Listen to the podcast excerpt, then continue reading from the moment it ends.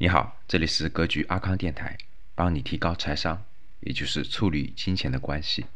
有很多人学历很高，为人处事的能力也很强，遇到挫折也很坚韧，但为什么就是赚不到钱呢？郁郁不得志。现在是一个比较物质的世界，我们是无法脱离金钱的。这个时候，我们就要好好认识钱，处理好与金钱的关系。钱是大多数人焦虑和痛苦的来源，无论是月薪五千的白领，还是月薪两万的主管，都会为没钱而烦恼。小邱今年刚毕业，月薪五千，拼命的攒钱省钱，在一线城市工作，却因为工资低，却过上了十八线小县城的生活，房租、水电、吃喝穿，还有交通。样样都是开支，每到月末的时候，就得算着钱过日子，恨不得一分钱掰成两份花。每个人都想过得精致，小邱也想啊，但是为了能够攒到钱，让将来过得好一点，他一省再省，对自己简直抠门到了极致。因为没有钱，他在菜市场为了几毛钱和卖菜大妈来回砍价。因为没钱，想看的电影票价要三十七块，他选择在网上看抢先版。因为没钱，看五分钟的视频都要忍受一百二十秒漫长的广告时间。因为没钱，心心念念好久的裙子好不容易降价，加入了购物车，犹豫再三，最后还是取消了付款。别人劝小邱偶尔放松一下嘛。别那么苦自己，小邱却认为啊，一天省了几块，甚至是几毛钱，都是在为我自己未来储蓄增值嘛。第二个例子，月薪两万，也一样为钱而发愁。当收入低的小邱还在用六位数的银行密码保护不足四位数的存款时，在大城市月薪上万的年轻人也一样是为了钱而焦虑发愁。小赵是人大毕业的律师，月薪两万，在北京生活。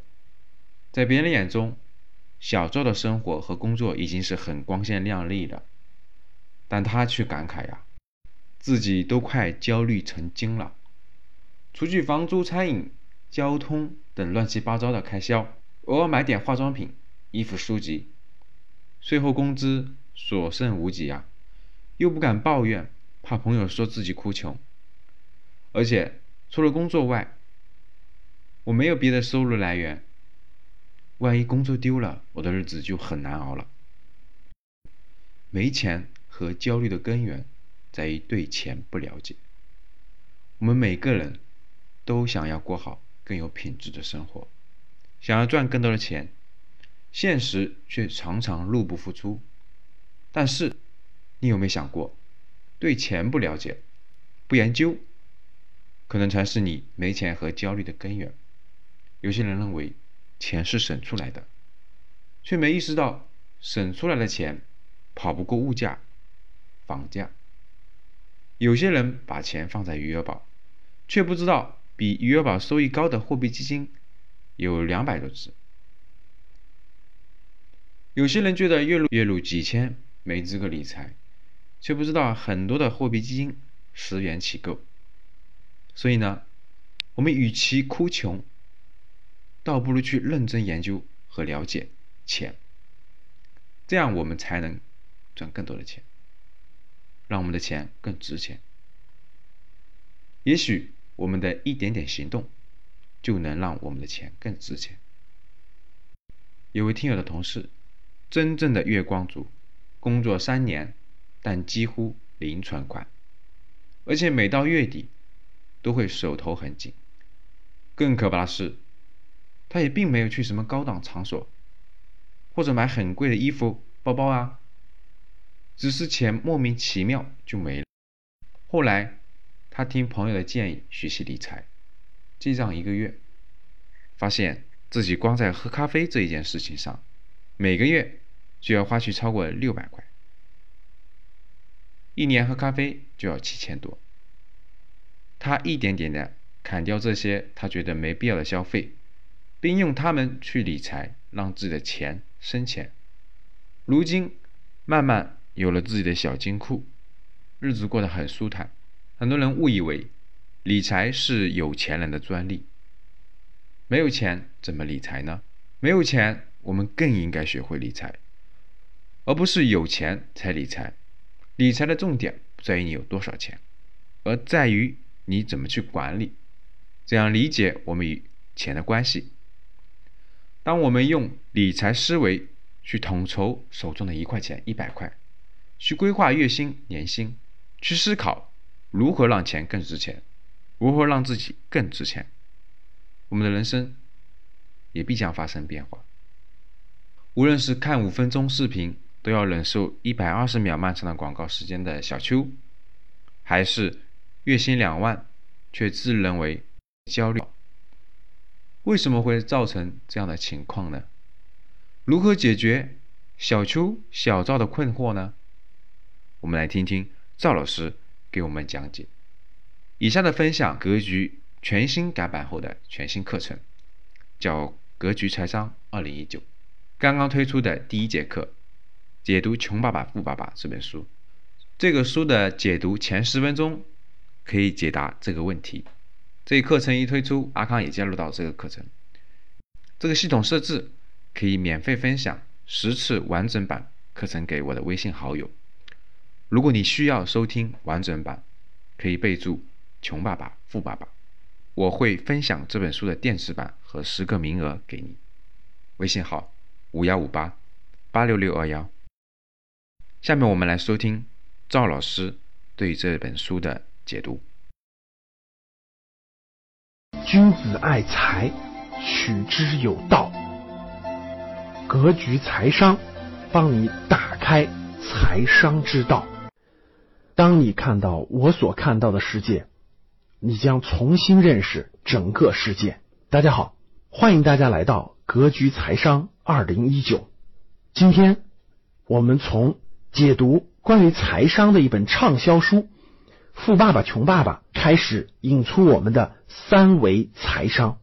为了给大家备今天的课呢，我翻出来了我在二零零零年九月份买的《富爸爸穷爸爸》这本书。我这本书呢。已经在我的书柜里保存了十八年的时间了。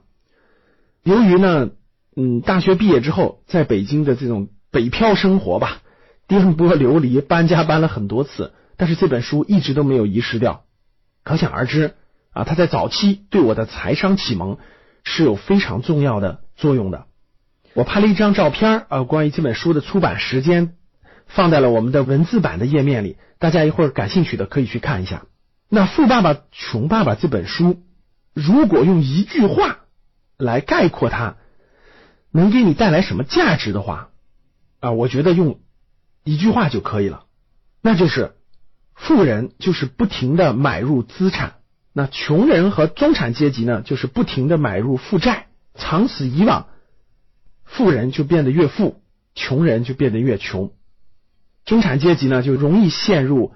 财务的这种漩涡当中，所以如果说老师，那这本书如果我没时间看，你给我一句话讲一下，看完这本书能收获什么呢？那我觉得最直接的一句话就是这句话了：富人之所以成为富人，就是他不停的买入资产；穷人之所以成为穷人，就是他一生不停的在买入负债。那中产阶级呢，也是一生买入负债，所以呢，陷入这种。债务漩涡当中不能自拔，这就是总结这本书最核心的一条价值吧。那其实呢，这本书里头蕴含了财商的很多层次的内容。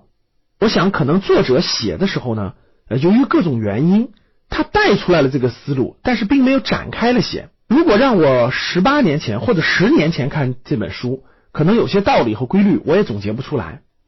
但是今天给大家再重新讲这本书的话，那很多规律就呈现在其中了。我将在后面的讲解当中，用三维财商的角度来给大家站在不同的维度去解读财商更深层次的内涵。人这一生呢，有一些关键性的关系，如果搞明白了，那就会活得很轻松、很幸福、很有智慧、很明了。如果这些关系不搞明白了呢，就会活得很被动、很纠结、很累。比如说，最核心的有一条，你与你自己的关系，我们每个人和我们自己如何相处的关系，那这个可以说是非常非常重要的一点。如果你能接纳了自己，你能宽容了自己，你能理解了自己，那你活得肯定会非常的幸福、有智慧。这个呢，可以说是哲学、文化、心灵方面的内容。还有一个就是你与人的关系，就是你与别人的关系，这涉及到了情商的内容。未来有机会我会给大家展开。第三个就是你与钱的关系，这就是财商。我们每个人与钱的关系，在学校里面是没有解决这个问题的。我们经常可以看新闻看到，现在的很多中小学生，由于手机上网很方便了，电脑上网很方便了，iPad 上网很方便了，所以很多中小学生呢，都通过看直播呀、打游戏呀，通过各种各样的这种直播平台呢，很轻易的就可以把家里多年的积蓄。给直播的那个明星打赏就打掉了，家里爸妈都是很辛苦的工薪阶层，可能是几年的积蓄，孩子一玩游戏或者一看直播，很容易就打赏掉了。太多的大学生很容易就可以办信用卡，很容易就可以通过网络借债借钱，所以这两年很多大学生稀里糊涂的借了很多高利贷，女大学生还有裸贷事件。这大学生被这种更容易的借贷关系拖到了一个漩涡当中，可以说是比比皆是。孩子们怎么能抵御这个诱惑呢？看到同学买了更好的手机，那我也想要啊；看到同学有更好的化妆品，那我也想要；啊；看到同学买了一个更好的球鞋，看到寒暑假同学去旅游去分享拍照，他也想去得到这些或者体验这些，这没有错。但是从小到大，孩子并不明白家里的经济情况，很多孩子也从来没有树立任何与金钱的这种很清晰的关系，所以呢，这个孩子就会，那我哪容易能借到钱，我就去做这个件事情，我就去买更好的化妆品，我去换一个更好的手机，寒暑假也要出国旅游，无形中就背上了各种各样的债务，陷入了不可自拔的这种空间，这些都源于。学校教育没有解决了这个问题。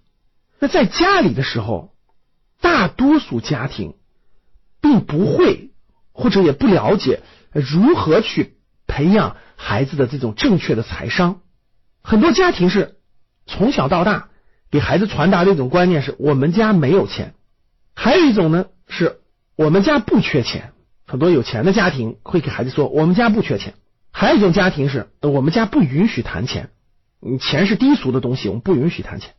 各位听众，你的家庭或者你身边的家庭，是不是也同样有这种情况呢？你的家庭属于我说的哪一种呢？第一种，我们家没有钱。当一个孩子从小到大，家里的父母传达的这种家里的文化，家里与这种钱的关系的文化，就是我们家没有钱的时候，那这个孩子很容易形成一种价值观，就是。啊，我上学读书的目的和动力就是去赚钱，这就会成为他的动力，特别是会成为他青年早期时期的一种动力。父母从小到大就跟我说，我们家是穷人，我们家没有钱，所以呢，会给他一种，哎呀，我一定要学习好，我一定要出人头地，我一定要去多多的赚钱。这个大家发现没？有一个伏笔啊，赚钱成为他的核心的目的，这里面是有很多问题的。如果他把赚钱作为了第一目标，那未来将会出现什么问题呢？第一个，当他赚钱的过程中，他就极有可能丧失掉边界，丧失掉道德，丧失掉很多原则性的东西。第二，有一天他赚到了钱的时候，他很快会陷入一种迷失状态。我今天已经不缺钱了，那我活着到底还是为什么呢？这种情况在我们格局的过往的学员当中，可以说一些中高净值的学员当中非常非常普遍的现象，也可以说是代表了中国过去从一穷二白到改革开放到今天三四十年的变化当中，一代人带来的都普遍的一个现象。第二个就是我们家不缺钱，那从小到大家里的这种财商教育的文化是我们家不缺钱的时候，会造成一种情况，这个孩子呢，家长的想法很好，对吧？孩子，我们家不缺钱，你不用考虑钱的问题啊，你可以培养你的兴趣啊，培养你等等很多的东西。另一方面呢，这个孩子就会养成一种啊，既然我们家不缺钱，是吧？那我就不用挣钱了。那现在社会上大多的事情用钱不都可以解决吗？那我就不用挣钱了。这样他就失去了学习的动力和奋斗的动力。爸妈说：“孩子，你要好好读书呀。”爸妈，我为啥要读书呀？你们不是告诉我了吗？我们家不缺钱，我未来也不缺钱，我就找不到我为什么要学习的动力啊？那同学们都在学习，他们学习的目的是为了赚更多的钱呀。我今天已经解决了，我干嘛还要这么辛苦、这么拼搏、这么努力去学习呢？这是改革开放之后大量的我们这种先富起来的家庭所面临的这种财商教育缺乏所带来的这种又一种让孩子失去了动力。那第三种，我们家不不谈钱，你钱是低俗的东西。那这又造成了一种情况。这个家庭或这个孩子缺钱的时候呢，他就很困惑。钱是低俗的东西，我想买一个更好的手机，或者我想买更好的化妆品，我想去参加更好的辅导或培训的时候，那我又没钱的时候，那我到底应该怎么办呢？就这种属于是一种逃避，就家里不谈了这个问题，逃避，你自己解决去。所以这个孩子会很迷茫和困惑。那我到底是应该咋办呢？我这没钱了，我应该是怎么去挣呢？也没人教过我，我是应该不考虑这个问题呢，还是应该到哪去学一学呢？所以大家可以看得出来，由于我们家庭里面这种财商观念的不同，将会造成这个孩子在他与钱的关系上造成这种迷惑、迷茫。大家加一下何老师的微信，微信号是五幺五八八六六二幺五幺五八。八六六二幺，好的，好，谢谢大家。可以联系阿康，我将会分享《穷爸爸富爸爸》这本书的电子版给你，以及解读这本书的完整版，只能分享十个名额。如果你需要，可以联系阿康，微信号五幺五八八六二幺，备注“穷爸爸富爸爸”，同时我也会邀请你进群学习。今天的分享就到这里，我们下期见。